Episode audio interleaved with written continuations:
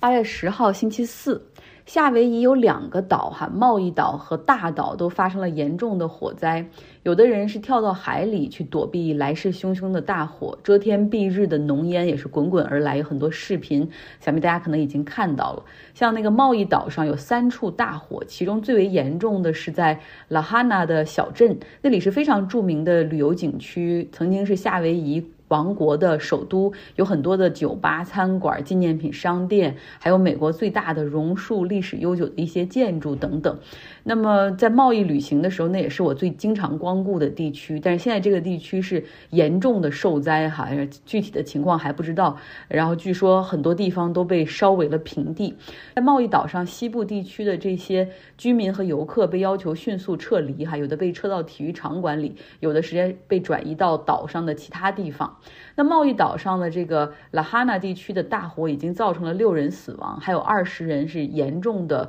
受伤。呃，然后有一些都没有办法在本岛进行医治，被转移到了这瓦户岛上，也就是盘香山所在的那个岛。那大火和浓烟导致航空公司取消了很多航班，有超过两千人滞留在贸易岛上。这一次夏威夷的山火是由大风导致的，因为是有六十到八十迈时速的这种大风过境哈，加之比较炎热干燥的天气，迅速就引发了火势。大家一想到热带岛屿哈，夏威夷在太平洋中间，通常会想到是湿润啊，然后多雨。在夏威夷的众多岛屿中，有那个地球上降雨最多、最湿润的地方。但又因为不同的岛上，它因为有火山，然后火山影响了这个地势，阻挡了湿润的空气。进入，所以其实也有一些很干旱或者半干旱的地区。那在这些地方呢，又会有一些入侵的物种，就一些野草，在这个岛上趁着雨季的时候大量的生长。哈，像今年贸易岛上三分之一的地区实际上是处于一个中度干旱，呃，然后部分地区还出现了这种严重的干旱，加之这些山上的这种枯黄的野草，真的是为山火提供了一个天然的这种燃料池。那夏威夷州的州长现在也是提醒，要想来贸易和大岛旅游的游客，就是请务必取消你的旅行计划哈，因为现在这儿真的不适合再来游玩，可以改到其他岛屿去玩，或者什么时候再来。其实还有一个国家最近也在经历严重的山火，那就是葡萄牙，因为长期的环地中海地带的高温和今年以来持续的干旱。在葡萄牙的多个地方，哈都有很严重的山火，像里斯本南部有一个奥迪米拉，一个城市的山火就很大，然后那个地方的浓烟实际上现在已经覆盖到这个里斯本了，哈，他们的天空已经不那么蓝了。然后另外像西南部的沿海地区也是有很大的山火，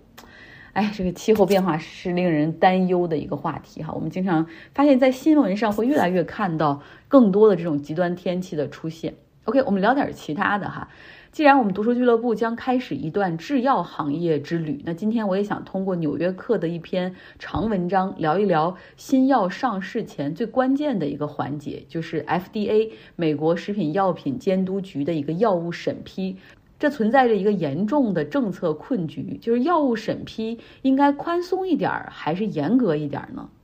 大家，你的意见是什么？哈，那第一个，我们其实大部分人第一反应就是，那肯定是要严格呀，因为药物如果根本没有用的话，或者有很大的副作用，那就是浪费时间、浪费金钱。而在治病的这个上面，如果药物有很大的副作用，或者干脆没用，那就是生和死的差别，对吧？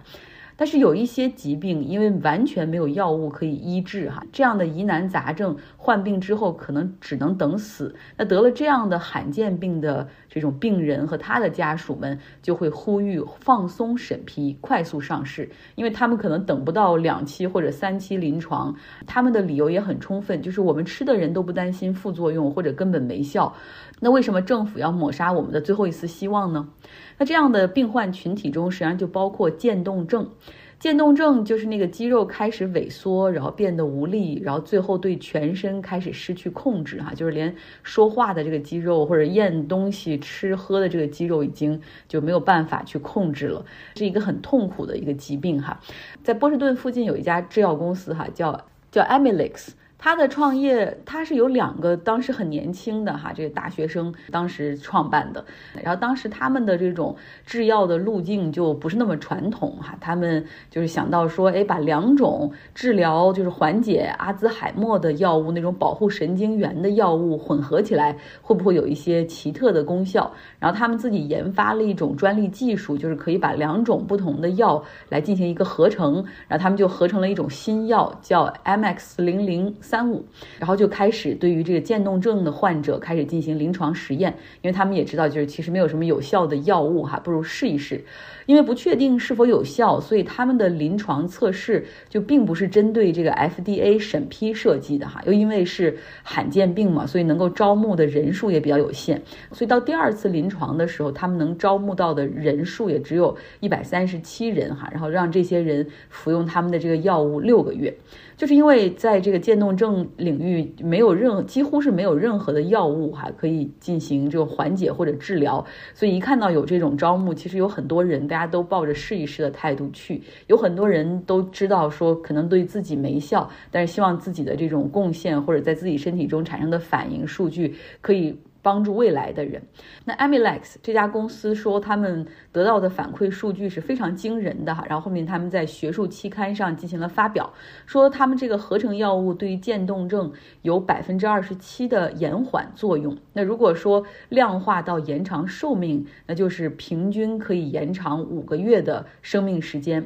渐冻症的这些病患和他们的家人们就感到很激动哈，因为这个疾病实际上就是在和时间赛跑。嗯，但是学术界呢却怀疑说，你这个这个实验的设计就存在很大的问题，然后另外你这样本也不够大，不能够说明它的有效力。临床实验是免费招募，但是更多的病患希望能够购买到这个药物哈，然后并且有保险可以 cover 的话，就是需要药物要走一个正式的上市审批流程。那制药公司他们也不是慈善机构，他要考虑到自己的盈利，有风险投资公司给你投资也好，还是公开市场募资也好，你最终是要有个交代的，要 deliver。所以一一直呢就没有特别大的制药公司去投入对渐冻症的研究，就是因为他们都很理性嘛，就是你这样的。一个眼新药纯突破型的这种新药的研发是巨大的，而且就现在的医学水平来看，哈，就是大家都知道，就你不可能出现一款立竿见影的神药，哈，就让这种过程是可逆的，这不可能，所以只能是一个延缓的作用。那为了这个延缓的作用，大概。人们愿意出多少钱，这个就是一个问号。而更重要的就是说，这个渐冻症，因为它是一个罕见病，可能在全球的患病人数就是二十万到三十万这样的一个数量，就是所以这个人群哈，这个未来可购买的这个人群数量就比较小，就看不到太好的这种盈利前景，所以大的制药公司哈，他们都拒绝进行投入，所以这也就给了一些小的这种制药公司进入的机会。那么想要上市销售的话，美国食品药品监督局 FDA 要求就是你再怎么样，你要做两个临床的实验。Amlex 之前的那些其实不太符合标准哈，但是 FDA 说了说这考虑到这个病啊也确实是比较罕见，那你那你现在就是你只需要再做一次哈，符合我们标准的，然后我们就可以给你批准。那哪怕再做一次这个临床实验，至少也要需要三年的时间，就是从他们投入，然后分析数据到最后提交报告。但是渐冻症的患者，他们从病发到最后生命结束，平均也就是三年的时间。那所以对他们来说，这病患是无法忍受的哈，认为是没有时间可以浪费，所以渐冻症的病患和他们的家属就开始的进行非常有针对性的游说，他们的口号就是 We want to live，我们想活着。那我们说回到哈，这个美国的食品药品行业的监管这个历史是怎么样？它是从一九三零年代末哈，然后开始对新药上市进行一个审批。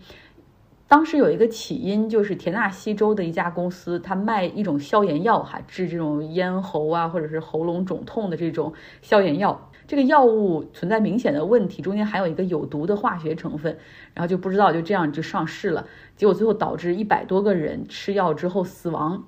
那那个时候，药物审批的出现更多的是要保证它的安全性。后来，这随着时间的推移，医学界也进步了哈。到了六十年代的时候，药物审批也开始逐渐对这个药物的有效性进行一个要求。你要通过这个临床实验，然后来进行数据的论证哈。那正是因为这样的要求，实际上突破性的新药研发通常是要耗时持久。比如说投个十几亿美元，可能花个十年二十年的时间，然后这成本是巨大的，而且风险也比较大。那考虑到风险和财务健康，很多的理性的哈大的制药公司，他们更倾向于去做一些 incremental，就是那种对于原有的那些药物进行，比如说药效的改善，然后什么药药物时间的，就是你吃一片可以管二十四小时，过去可能一二十四小时要吃三片这种，对于这种哈进行改善和研发而。而不是说，呃，投投资个十几亿美元去进行突破，就是美国的这种保守派小政府的支持者们一直都觉得哈，这个 FDA 它实际上就是一个过度 over regulation 过度监管、限制创新的一个典型，而且就因为他们过度的监管，实际上是增加消费者的这种成本哈，因为你不停的进行这种临床实验，是增加了新药研发的时长和成本哈，啊，这个实际上特别不利，他们认为需要破除。那真正让 FDA 站到了风口浪尖上，遭遇到大量的攻击，哈，或者是放到聚光灯下，是在八十年代末九十年代初的艾滋病大流行中。当时呢，美国的这些艾滋病的感染者和他们的家属就要求 FDA 必须要加快审批速度，而他们自己就是说，我们都愿意用自己的生命去冒险，政府为什么要干预？哈，这叫 patient's right，就是。病患的权利就是病人的权利，然后呢，他们还搞了很多的这种行为艺术的抗议，比如说上百人穿着白色的防护服到 FDA 的这个门口去站着抗议，然后往自己身上去泼这个 fake blood 那种人的就是假血哈，每天都会有不同的抗议，比如说 die because of FDA，我们死去就是因为 FDA 等等，然后他们还成立了专门的这种和政府对话的组织，叫 Act Up。啊，然后最终他们的这些行为和对话，在一九九二年促使这个 FDA 出台了一个加速审批的通道，它的效果可以可以根据体内病毒含量作为一个指标，然后对于这个药物进行批准，所以这是一个进步。然后另外呢，后面到了一九九七年，国会又通过立法，然后开始允许 FDA 针对一些特殊的病情，就是只进行一次临床试验就可以批准。那现在渐冻症的这些患者和他们的家人，其实开始去学习和效仿艾滋病大流行中的这些病患游说。那尤其是在冰桶挑战之后，让这个病得到了更多的关注、捐助，而且更重要的是，这个病患群体中其实也有一些来自华盛顿的精英，像奥巴马政府时期的政治顾问 Brian Welch，他就得了渐冻症，然后呢，他和他的妻子就一起成立了一个 IMASL，就是我是渐冻症患者的组织，然后积极的去想想，积极的去改变，就是过去的这种得渐冻症的这种患者。通常是安静的生病，然后安静的死亡哈，因为患上这种病之后，让每一天都很痛苦，无暇顾及其他。但是他们现在这个组织成立之后，他们积极的给华盛顿的议员们进行写信，FDA 写信，总统办公室写公开信，然后要求呼吁新药的这个审批要放宽，尤其是针对这款药物。然后另外呢，还花钱去雇真正的说客，去逐一攻破议员哈，要求至少举行这种听证会哈，来听听他们的状况。然后同时，他们在社交媒体上组织这个渐冻症的患者，去在这种 hashtag 下面有这种关键词的下面去讲述他们的故事。比如说，有多少人在等待新药的过程之中死去，有多少人实在是受不了了，就是选择安乐死，有多少人身体每况愈下哈，然后他们的家人、孩子是怎样的痛苦中生活。那这样的持续的 personal stories 个人故事讲述的持续这种攻势之下，FDA 改变了决定哈，所以真的是有效的。然后他们邀请 Amilex 这家公司，嗯，就是不用再做新的临床测试了，你可以直接提交新药上市的申请。那医疗界和学就是当然病患界是非常非常的为之一振哈，很开心。但是医疗界、学术界他们则有不同的看法，就是认为说 Amilex。它实际上这个做法是在误导市场，就是通过不完整的实验，然后通过这些数据去刺激病患群体，帮助进行游说。而且实际上这个渐冻症的这个诱因还没有完全搞清楚，因为可能百分之十是基因突变导致的，然后可能还有一些是与行为环境有关，尚。有很多未知有待去研究。比如说，像在美国俄亥俄州和密西根州患渐冻症的这种患者的比例要比其他州要更高。然后，另外，在美国退伍老兵的群体中，这个患渐冻症的比例也要更高。这些都没有搞清楚，你就直接搞了一个这个药哈，就是其实是这个机理都不能够说清楚的。嗯，之前在业界也有一些在做渐冻症药物研发的公司哈，他们甚至直接认为 Amlex 公司的这个药物上市的过程已经和医药以及科学没有关系了。不愿与之为伍哈，而其他的这个医药界的人士也会担心说，这样的一个案例和过程可能会被一些想抄近道的制药公司去效仿，然后去鼓动病患向 FDA 进行施压。实际上，去年在美国有一款治疗阿兹海默的药物叫 Aduhelm，呃，这个药物获得批准哈，就引发了很大的争议。这是十八年来美国第一次批准就是缓解阿兹海默的药物上市。他当时这个制药公司其实就是通过病患的阿兹海默联合会去向 FDA 进行施压，意思就是说没有一款有效的药物，我们愿意承担风险哈，然后请你们务必审批，不要让我们再继续等下去了，然后等等，就是业界都说哈，实际上这款药物的效力用英文哈就是 very little if any，如果它有效也是非常非常有限的，而且还有很多的这种副作用，比如说会诱发脑出血等等。那负责审核临床数据，并且进行，并且在那个独立委员会投票的哈，就是是否批准的这成员中有三个人，然后直接站出来说，这是他们见过 FDA 最糟糕的一次批准。制药公司所采取的这个手段是非常不负责任的。但是不管怎么样，现在这款药物哈在美国进行销售，呃，使用一年的价格是五万六千美元。但是业界特别担心哈，像他们的这种手段，包括之前 Amilex 这个手段，可能会被更多的公司效仿。好，这就是今天给大家分享的这个长故事哈。如果你希望能够加入我们的读书会，大家一起来看新药制药是一个怎样的过程啊，然后这中间比如讲了一个生物制药公司的真实案例啊，然后你想跟我们一起来走这段旅程，了解这些知识的话，可以加入我们，来到微信公号张奥同学，留下你的微信号。好了，祝你有个愉快的周四。